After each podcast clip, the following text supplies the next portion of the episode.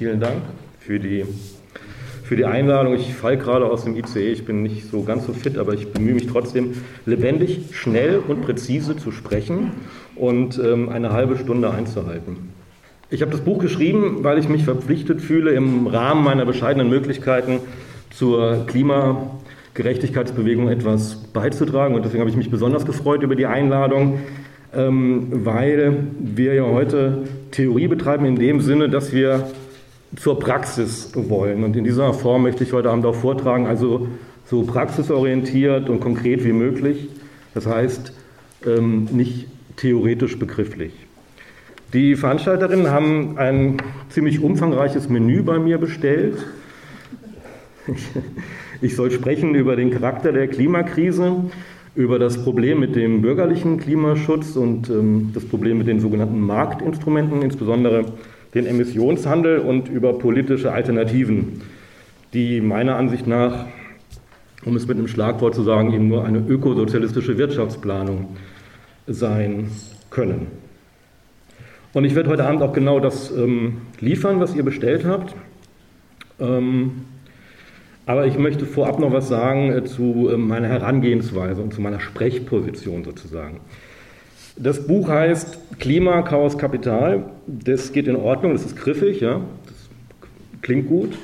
Ähm, aber der Untertitel, der ist ja so ein bisschen schlimm. Ja? Also, äh, was über den Kapitalismus wissen sollte, wer den Planeten retten will. Was über den, Planet, was über den Kapitalismus wissen sollte, wer den Planeten retten will, du hast ja auch gerade versprochen. Ja, ja. ja also ähm, das, das, muss man erklären, warum heißt das so komisch. Ähm, diesen Titel hat mir der Verlag ähm, aufgedrängt, weil ursprünglich wollte ich das Buch nennen, was jeder Klimaschützer über den Kapitalismus wissen muss.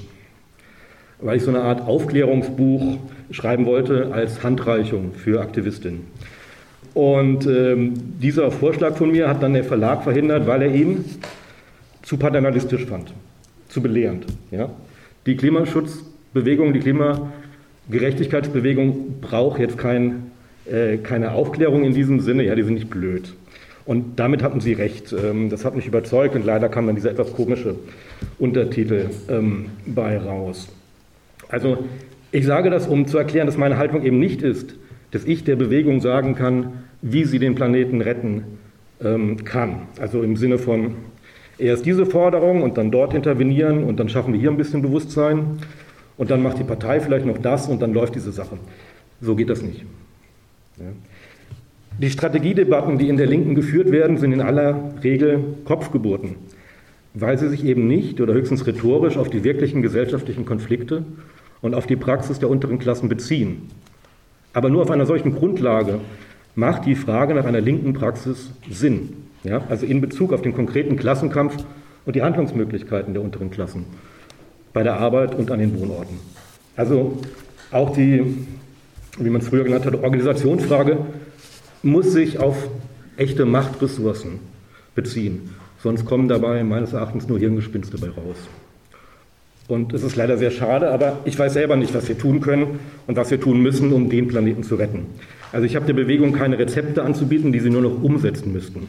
Aber ähm, wo ich mir sehr sicher bin, das ist, was diese Weltrettung eigentlich beinhalten müsste, wenn sie denn hoffentlich gelingt nämlich das Ende der kapitalistischen Form der Naturaneignung und den Beginn eines Produktionssystems, das sich dann innerhalb der ökologischen Belastungsgrenzen bewegt. Ökologische Belastungsgrenzen ist ein Begriff von Johann Rockström, ein Erdsystemtheoretiker, den ich ganz gut finde. Wir wissen alle, wie dramatisch ähm, die Lage ist. Es ist so, dass grundlegende Kreisläufe des Erdsystems stocken oder entgleiten und zwar mit einer schockierenden Geschwindigkeit. Das heißt, die Konzentration der Treibhausgase in der Atmosphäre muss sinken, sonst wird das Klima weiter instabiler werden. Aber das Gegenteil ist der Fall. Die Emissionen nehmen weltweit immer noch zu. Also dieser gern benutzte Begriff Klimaneutralität bedeutet ja gar nicht, dass dann die ähm, THG, also die Treibhausgaskonzentration wieder sinkt, so wie es notwendig wäre, sondern im besten Fall, dass sie nicht weiter ansteigt.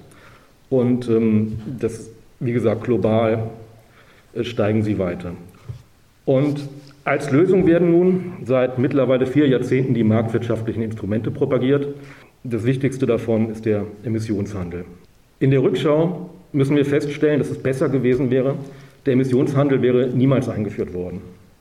Er war erfolglos, auch in Europa. In Europa gehen die Emissionen leicht zurück, aber das beruht nicht auf dem Emissionshandel, sondern auf Effizienzsteigerungen bei der Energiegewinnung und auf die Erneuerbaren. Also er hat nichts gebracht, aber gleichzeitig hat er die Illusion erzeugt, dass die Regierungen etwas gegen den Klimawandel tun und diese Illusion hat uns zwei Jahrzehnte gekostet. Die Theorie hinter den marktwirtschaftlichen Instrumenten lautet, dass die Kosten der Umweltzerstörung auf die Produzenten und Konsumenten sozusagen umgelegt werden. CO2, das wichtigste Treibhausgas, bekommt einen angemessenen, teuren Preis und dann werden die Unternehmen weniger davon nutzen. Diese Verteuerung wird bis heute nicht konsequent umgesetzt. Das muss ich, glaube ich, nicht ausführen, aber es ist so, dass der, dieser Zertifikatehandel erfasst nur einen Teil der Wirtschaft. Die Zertifikate sind immer noch viel zu billig. Und die Unternehmen werden im Gegenzug immer wieder staatlich entlastet, damit sie auf dem Weltmarkt keinen Nachteil haben. Das ist auch äh, jetzt wieder so durch ähm, das sogenannte Carbon Leakage System. Aufgrund der Konkurrenz zwischen den Unternehmen, aber vor allem auch zwischen den Staaten wird kein Land seine Energiekosten und damit seine Arbeitskosten einseitig erhöhen. Es wäre daher nötig, dass die Führungsmächte sich auf ein gemeinsames Vorgehen einigen, also auf einen globalen Emissionshandel. Mir fehlt die Fantasie, mir das vorzustellen, ähm, zumal es ja im Staatensystem gerade keine hegemoniale Macht gibt, die eine koordinierende Rolle spielen könnte und das den anderen sozusagen aufnötigen könnte im wohlverstandenen Eigeninteresse. Damit habe ich jetzt begründet, warum ähm, eine weltweite Bepreisung von Treibhausgasen unwahrscheinlich ist, aber ich habe nicht begründet, warum ich sie politisch ablehne. Also ich lehne sie ab ähm, aus zwei Gründen. Sie funktioniert nicht oder sie funktioniert nicht schnell genug. Diese Preissignale führen nicht dazu, dass sich emissionsärmere Produktionsverfahren und Produkte bei den Unternehmen durchsetzen. Der notwendige umfassende Umbau des Energiesystems und übrigens auch der Landwirtschaft kann nicht den privaten Produzenten überlassen werden, deren Kapital in den alten Anlagen steckt.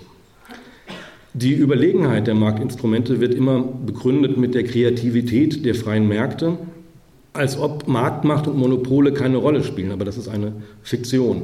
Also ähm, diese langfristigen Investitionen stehen einfach mal da und die Unternehmen werden immer Auswege finden, ähm, Auswege suchen und auch finden, um möglichst lange eben weiter Emissionen zu produzieren, um nicht vollständig umzustellen. Also ihre Geschäftsmodelle stehen tatsächlich insgesamt in Frage, stünden in Frage damit und die werden sich nicht selber abwickeln.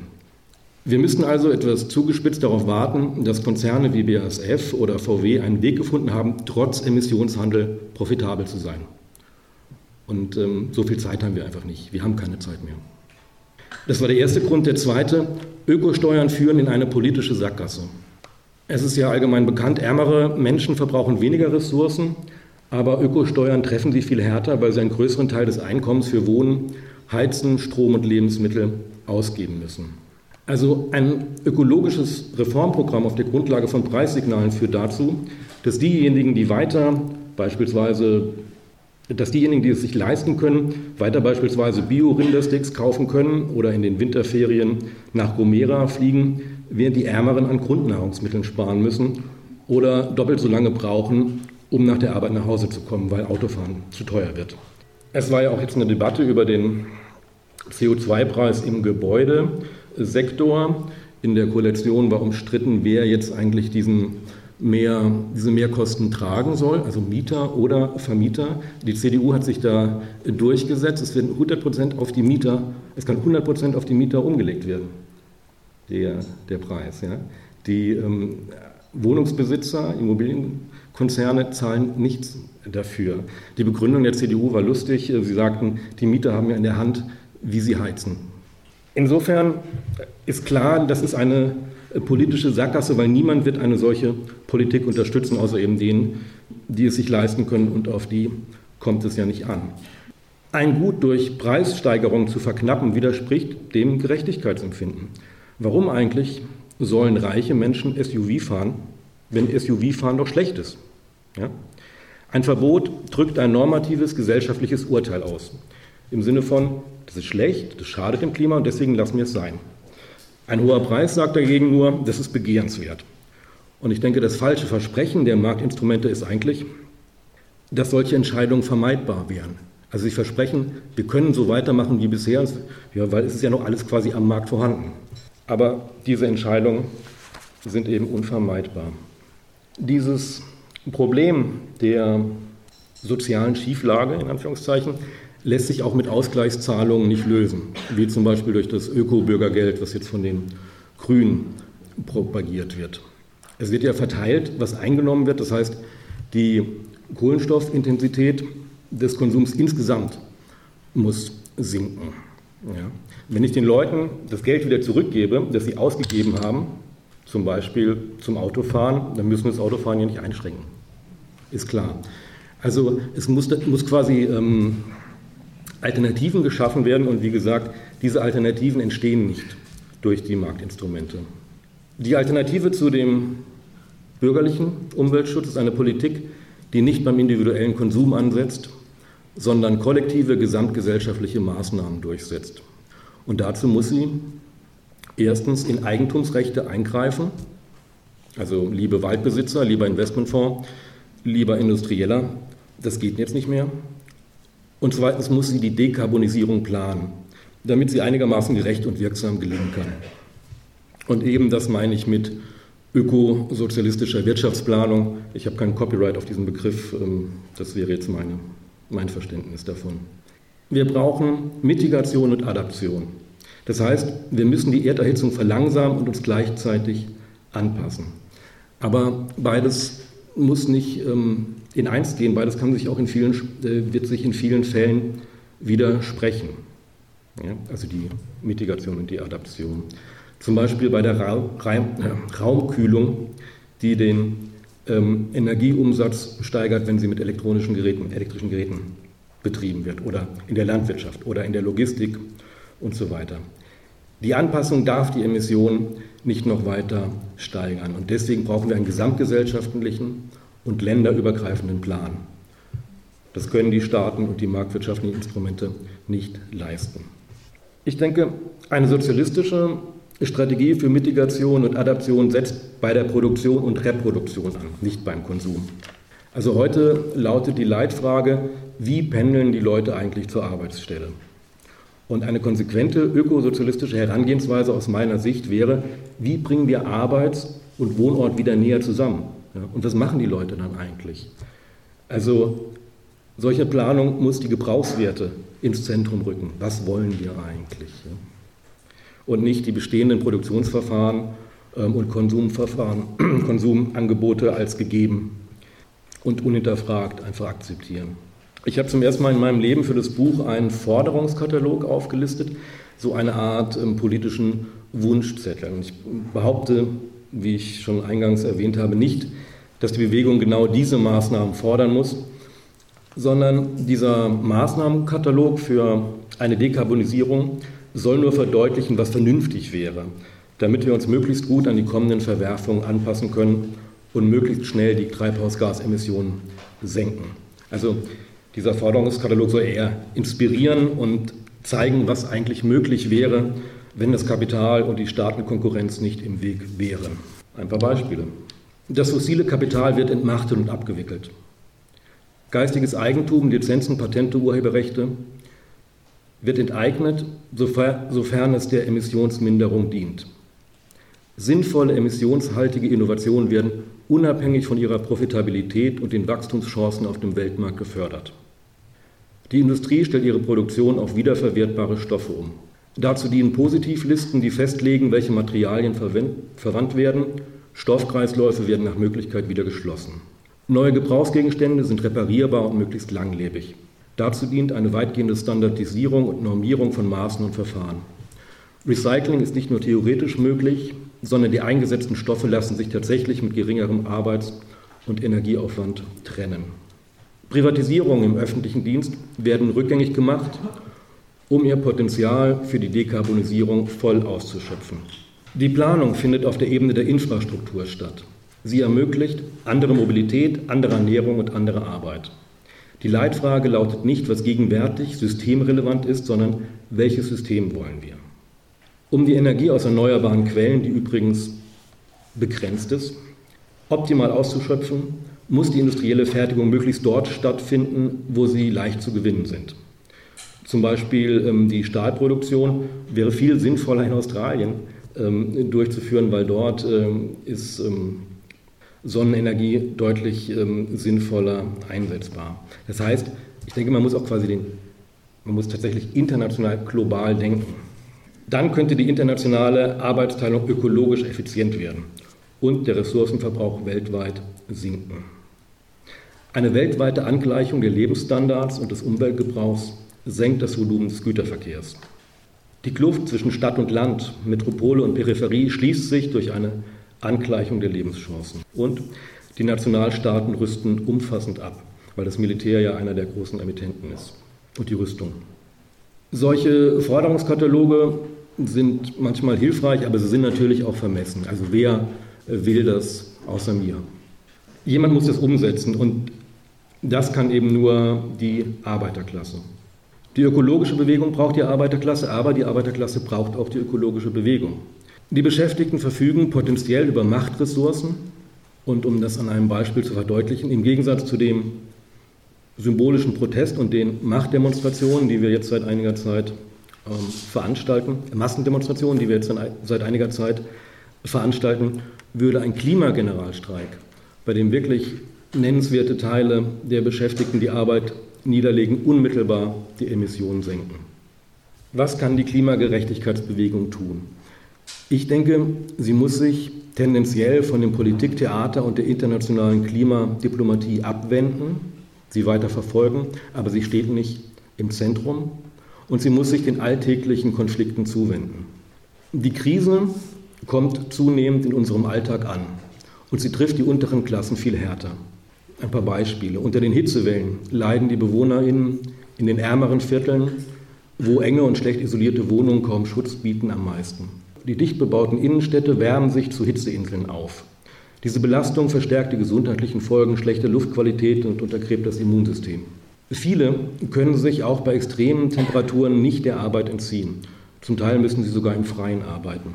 Sie können weniger Pausen machen, weil sie den Arbeitsprozess kaum selbst gestalten können. Eben weil die Ärmeren kaum individuelle Möglichkeiten zur alltäglichen Anpassung haben, sind sie auf soziale Infrastrukturen angewiesen.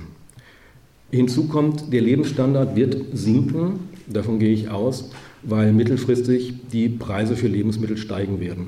Das heißt, soziale Auseinandersetzungen werden häufiger werden. Die Klimakrise ist nur die ökologische Seite der umfassenden ökonomischen, sozialökonomischen Krise, sozial-ökologische Krise. Das heißt, Klimagerechtigkeit ist auch hierzulande ein Ansatzpunkt, der die Menschen interessieren muss, nicht nur im globalen Süden. Der amerikanische Sozialist ähm, John Bellamy Foster ähm, hat den Begriff des Umweltproletariats geprägt, um irgendwie das, dieses Subjekt zu beschreiben. Und ich zitiere, die materiellen Krisen, die das Leben der Menschen erfassen, werden in ihren ökologischen und wirtschaftlichen Folgen zunehmend nicht mehr voneinander zu unterscheiden sein. Aber dieses Proletariat leidet nicht nur am meisten unter den Folgen der Klimakrise, sondern es verursacht diese Krise auch mit seiner Arbeit unter dem Kommando des Kapitals.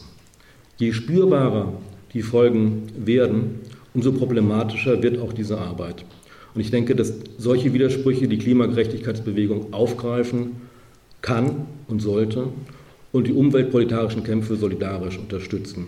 Nicht im Sinne einer wohlmeinenden Unterstützung von vermeintlich passiven, hilfsbedürftigen Opfern, sondern um das gemeinsame Ziel zu erreichen.